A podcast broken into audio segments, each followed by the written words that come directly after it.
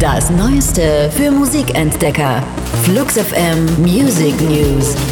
Euer wöchentliches Update vom Freitag, den 21. Juni 2019. Die Themen der Woche. Für euch zusammengestellt von der Flux FM Musikredaktion.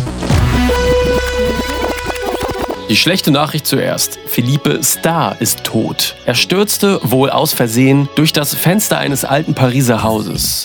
Er prägte als Teil des Duos Cassius French House seit den 90ern entscheidend mit. Außerdem produzierte er Platten und Songs von Phoenix, Cat Power und Kanye West. Erst Freitag erschien das neueste Album von Cassius.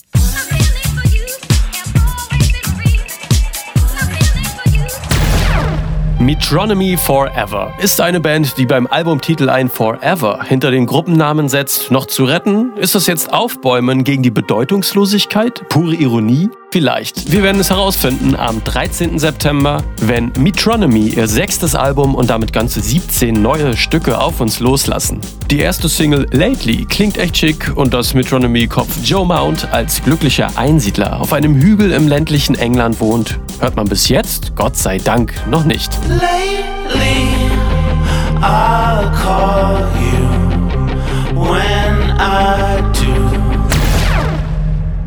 Zwei Jahre lang reist Martin Berger mit seinem Bulli durch Europa, um den besten Straßenmusikern und Musikerinnen zu lauschen. Aber er möchte, was er hört, auch mit nach Hause nehmen und anderen Menschen zeigen. Mit dem Ziel, Europa näher zusammenzubringen, baut er sich ein kleines, mobiles Tonstudio in seinen rostigen T3 und nimmt die Songs der Gehweg-Troubadoure mit seinen Mikros auf. Und siehe da, Europa harmoniert doch ganz gut.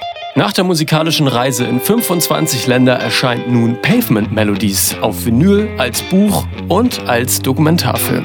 To foreign lands my sufferings have brought me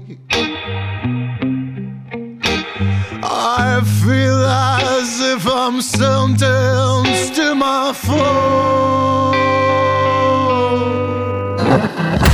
Das waren die Flux FM Music News. Für handverlesene neue Musik und rund um die Uhr Popkultur sag einfach Siri, starte Flux FM.